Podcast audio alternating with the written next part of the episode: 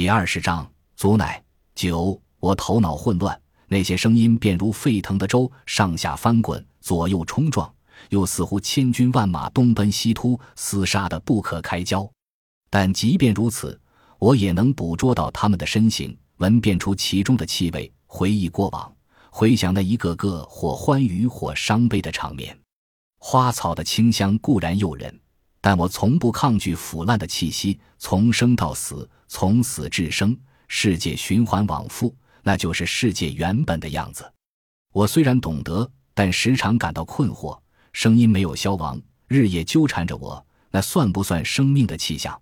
如果算，那他们是活在我的身体里，还是我活在他们中间？我想不明白。娘，烙顿油饼吧，求你了。我的好娘，那是乔秋的声音。那是八月底的一个下午，我准备生火做饭，雨刚刚停，柴火潮湿，浪费四根火柴才点燃，火势也不旺，于是停了。浓云仍然低垂，这样的天最容易倒扑烟，烟不走烟道，而是从灶口往外冒，烟冒出来是白的，升到屋顶就变成蓝色，沿墙壁游走时则是黑色。如长长的蝌蚪，我被呛得连连咳嗽，没理他。我打算烧开水做三下鱼。我拿出两颗皱巴的土豆，抓了一把面，灰灰菜叶是我顶雨掐回来的。三下鱼的好处是可以随意加水，每个家庭成员都能灌满肚子，这已经不错了，不用空着肚子睡觉。最困难那几年，这也没有。娘，烙顿油饼吧，我馋得不行了。你瞧瞧，舌头都短了。乔秋伸出舌头让我瞅，他已经十八了，瘦瘦弱弱的，个子也不高。我没好气地推他一把，他轻得像一缕烟，飘了几飘，又粘在我身后。要不我又要啃乔东的脚了。他说，我又气又好笑。那是几年前的事了。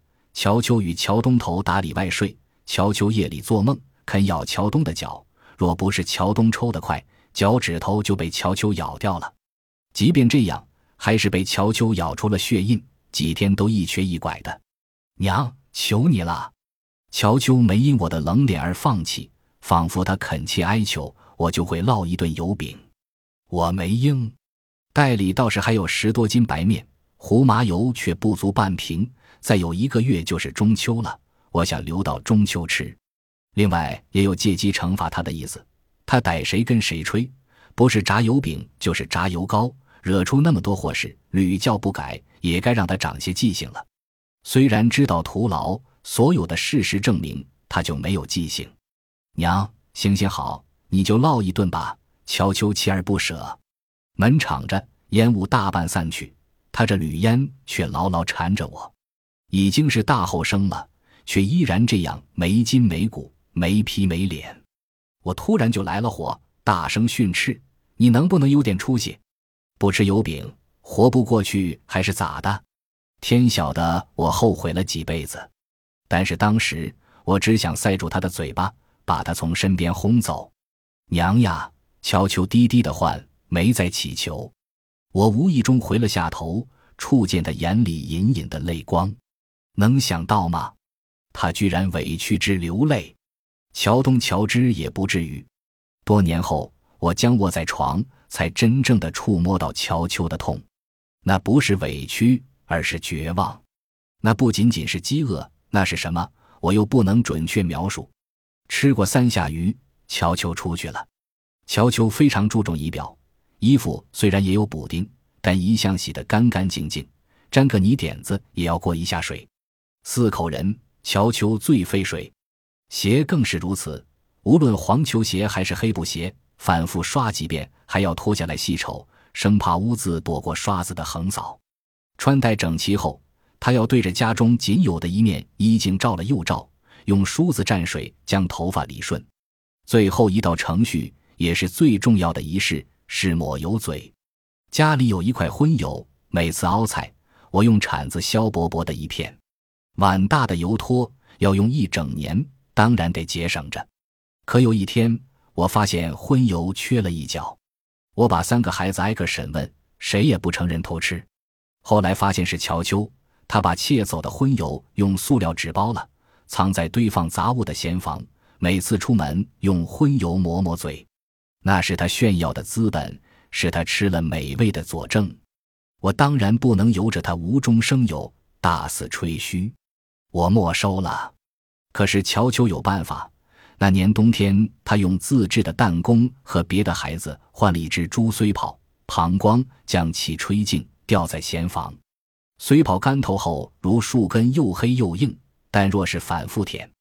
嘴唇仍能变得油亮，我又给扔掉了。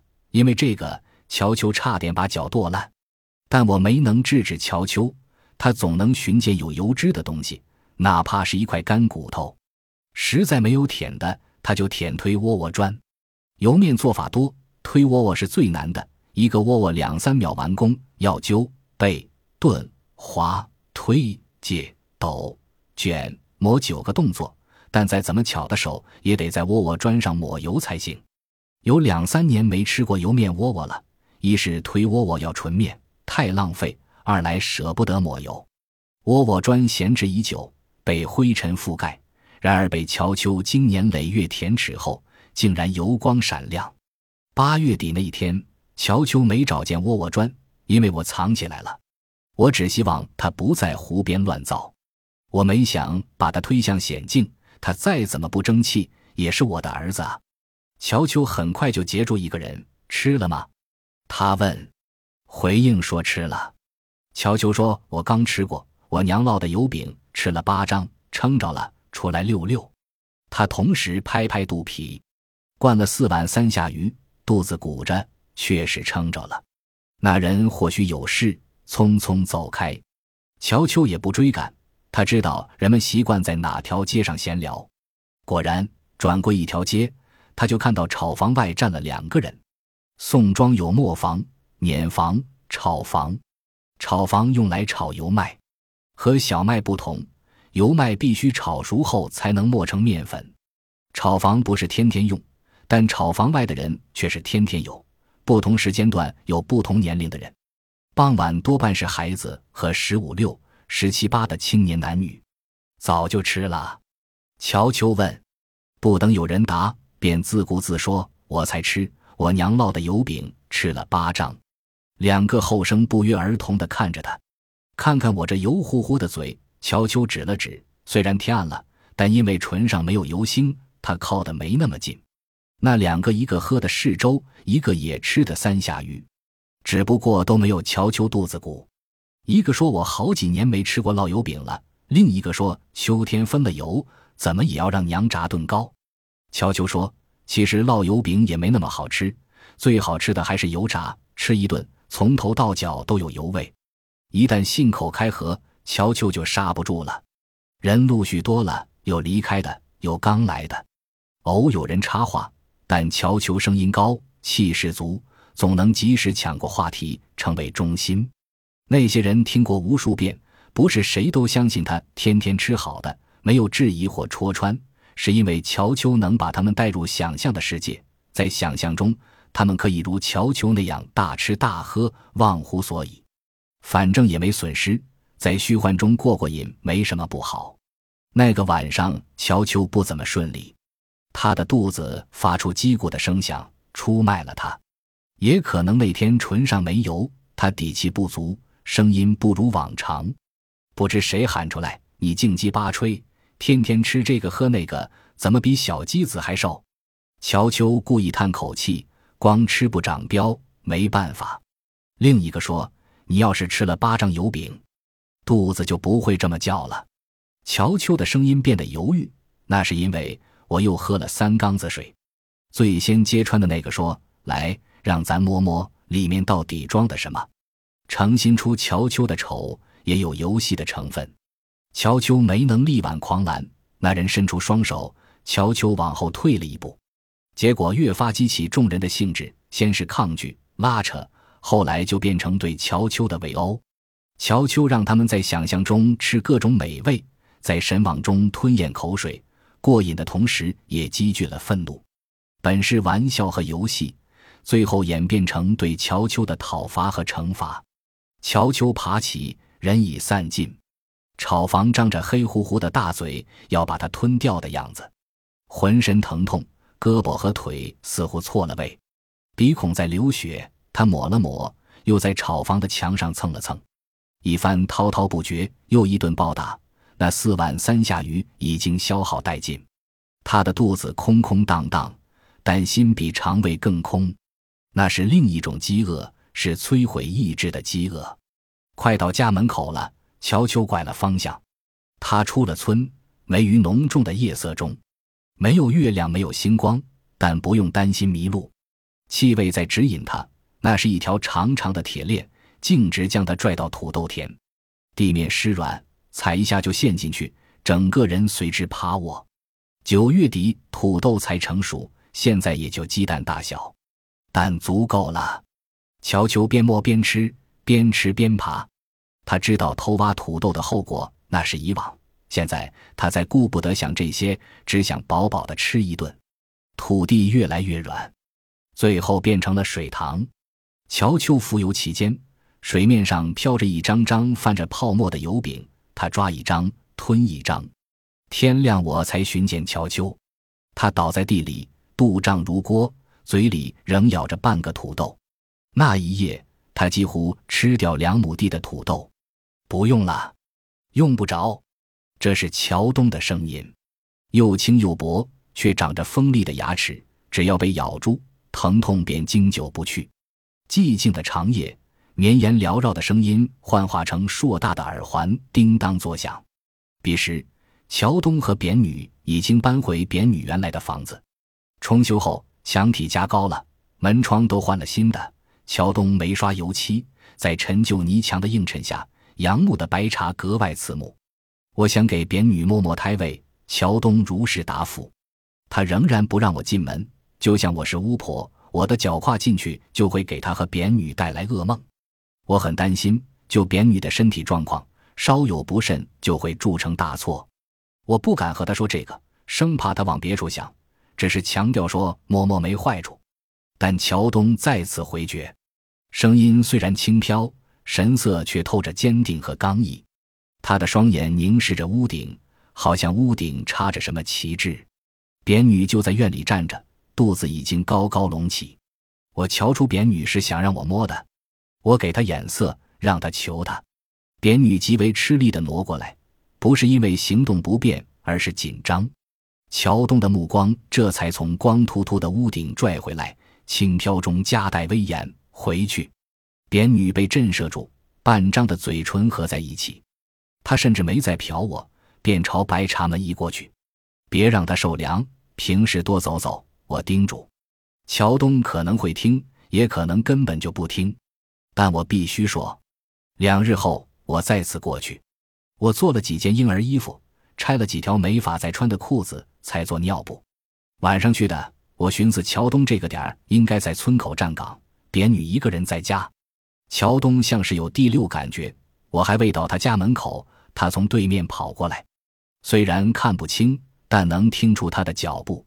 他抢先横在院门口，因奔跑而呼哧大喘，气浪冲到我脸上，就如烧沸水的锅突然被揭开盖，雾气蒸腾。干什么？他警惕地问，好像我偷偷溜过来有什么阴谋。我说做了几件小衣服。他说不用。用不着，语调没有任何变化。我说：“你不让我摸，我听听也好。”他仍然那样答。我略略提高声音：“你这么固执，会害了他的。”乔东没吭声。夜色中，他的脸只有模糊的轮廓，但我仍能感觉棱棱角角的坚硬。再说什么都没有意义。我转身离去。几天后的一个下午，扁女突然来找我，我吃了一惊。下意识地往门口瞅，扁女说：“乔东去镇上了。”她的眼睛透着慌乱和紧张，腿怎么也跨不到炕沿上。我扶着她，将她弄到炕上。我检查时，她的心跳如擂鼓，搞得我也很紧张。我刚说挺好的，他便翻身爬起，匆匆离开。我把婴儿衣服和尿布塞给他，长长的吐了口气。某个黄昏，我和乔治正在吃饭。乔东隔着墙院喊乔治，我马上明白扁女要临产了。乔治跑出去，再跑进来，我已经把接生的包袱抱在怀里。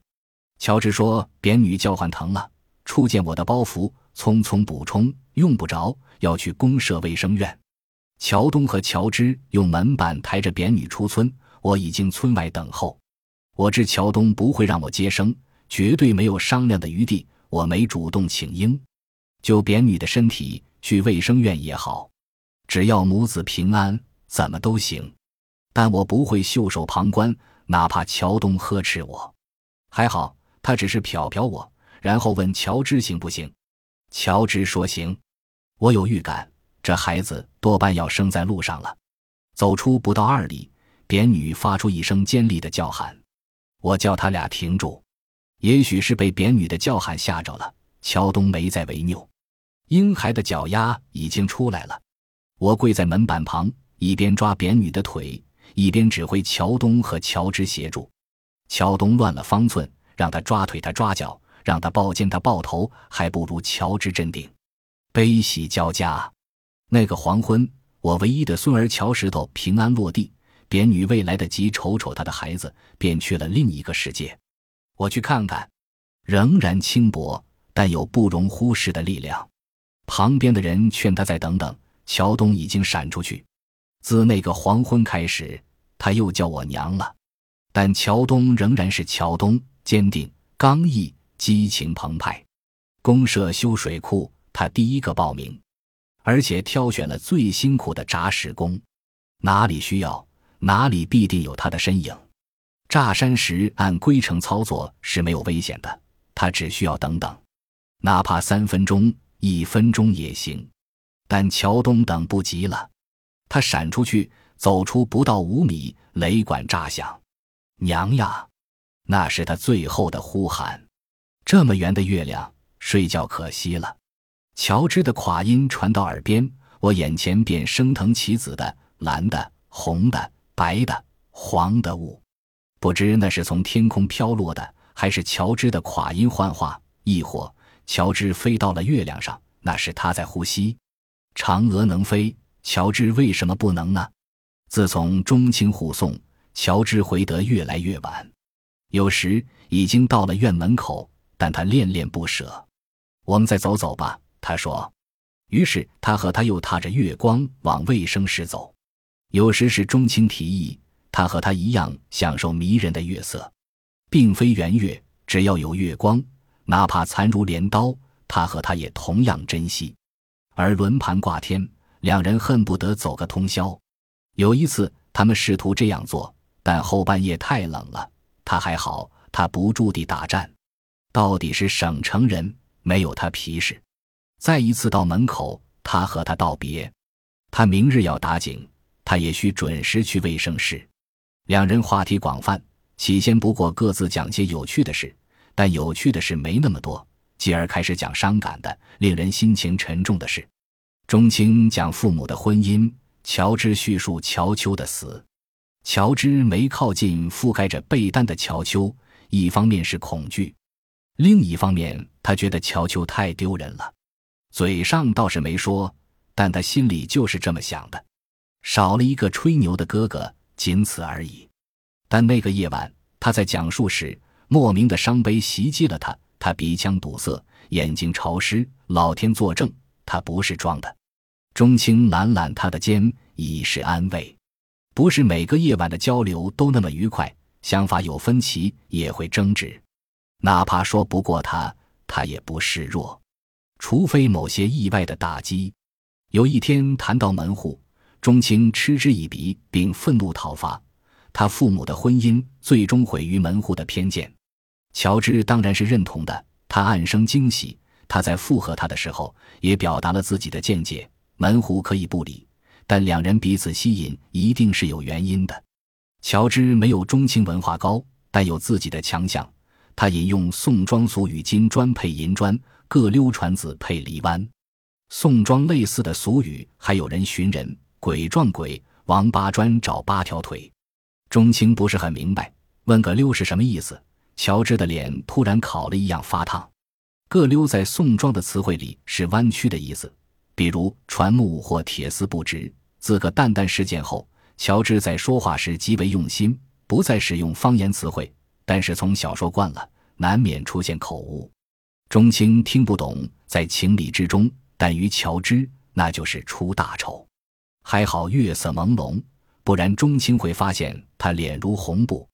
乔治草草解释过，转了话题。许多时候，两人不说话，就那么来来回回的走。月光像个魔术师，有时在大地上撒满盐，有时铺一面厚重的镜子，有时如溪水一样流动，有时如大团的棉花横在街道上，有时只有他和他的脚步、呼吸，有时夜鸟从一棵树飞向另一棵，翅膀的震动在黑暗中声音很响。青年男女仍在玩粗俗的游戏，嬉闹声极为刺耳。乔治总有办法引导钟青躲开。有时听不到脚步声，仿佛被月光吸纳了。他和他像两个影子，从这条街飘到那条街。那种时候，乔治就感觉自己在发热。说着话还不觉得，一旦沉默，身体便开始燃烧。不同于脸红的烫，那种烫是可以退下去的。而来自血管、骨骼、肌肉的烫很难消退，而且还互相点燃，哪怕再冷的天也能烈火焚身。乔治为自己的身体感到羞耻，甚至紧张。他竭力控制，他未能让那火熄灭，只能让火势小一些，尽量不让钟情察觉。那跟满口垮腔是不配的。他认为就如个蛋蛋个溜一样。机警队撤离宋庄的前一晚。钟青送乔治回家，数九天打井变得困难，两个打井队员的手脚都冻伤了，其中一个就是钟青。那一晚没有月光，也没有星光，街道黑漆漆的。钟青就要走了，虽然他说明年开春就会回来，但乔治仍感到失落，心整个被掏空了，忧伤一整天都在啃噬他，他坐卧不宁，与他并肩走着。他的身体再次燃烧起来，起先只是某个部位，很快蔓延开来。他希望说点什么，生怕不等到家他就被烧毁了。可能因为分别在即，他竟然想不出合适的话，就那么沉默着。而钟青也哑着。到院门外，他说：“行了。”钟青说：“好吧。”他抱了抱他，就像揽他的肩一样，动作极轻。可那轻轻的拥抱却如煤油，让他跌入无边无际的火海。他站立不稳，文明似的说：“再走走吧。”他揽着他往回走，他的身体因燃烧而阵阵战栗。到卫生室门口，他怎么也打不开锁，钟情帮他开的。那时他几乎要散架了。他拥他进去，反插了门。后来，乔治无数次回忆那个夜晚。可除了噼噼啪啪的燃烧，除了身体的爆裂，他什么都不记得了。钟青送他回来，咬着他的耳边说：“我会给你写信。”钟青离去的日子，乔治像过去那样独来独往，但他不孤单，不寂寞，每天都要写一封信，加上之前写的有一大摞了。钟青还不知道他在写信，若收到他的信，他将把那些信一并寄给他。但钟青的信迟迟未到。来年春天，机警队返回宋庄，钟青没来。过了两个月，乔治终于收到钟青的信。他把自己关在屋里整整一天。傍晚，他去了卫生室，带着那上百封未寄出的信。他把信一字排开，捡起，放下，放下，捡起，然后他开始撕，越撕越快。直到全部变成碎屑，就像参加了长跑，他大喘着，后又蹲下去呕吐了好半天。然后他抓起一把纸屑，轻轻一吹，纸屑飞起又落下，纷纷扬扬。他接着抓，接着吹，屋子里大雪飘飘。他盯着雪花，目光迷离，忧伤绝望。再后来，他拉开药柜，他不是个好的赤脚医生。打针好久才过关，他从未给自己注射。那个夜晚，他将针头扎进自己的身体。这个女人的罪孽，我能讲三天三夜。李二妮满脸皱纹，声音却不皱巴，锋利如刀。不同于别人，她的每一声都直刺入骨。李二妮的声音传到耳边，我脑里便浮现一张张熟悉的不能再熟悉的脸，还有高高举起的火把。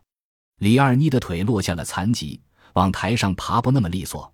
花满仓专门派了人帮他，但李二妮不用。他哼一声，将帮他的人甩开。愤怒可以给人注射力量，我深信。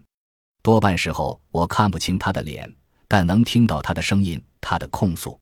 没有谁比他更知道我的底细，所以他的控诉最为有力。我听着无从辩驳。嫂子，我对不起你。那也是李二妮的声音，摇摇晃晃，颤颤巍巍，像风中的煤油灯，随时要熄灭的样子。弥留之际，透着幻灭般的哀伤。赵凤凰亲自上门，说他娘不行了，想见见我。赵凤凰肯定担心我不会去，从他的眼神就瞧出来。李二妮狠毒了些，竟然将自己被抵押也算我身上。他是可恨，但我不会和他计较。我随赵凤凰刚刚进屋，李二妮就这样说。本集播放完毕，感谢您的收听，喜欢请订阅加关注，主页有更多精彩内容。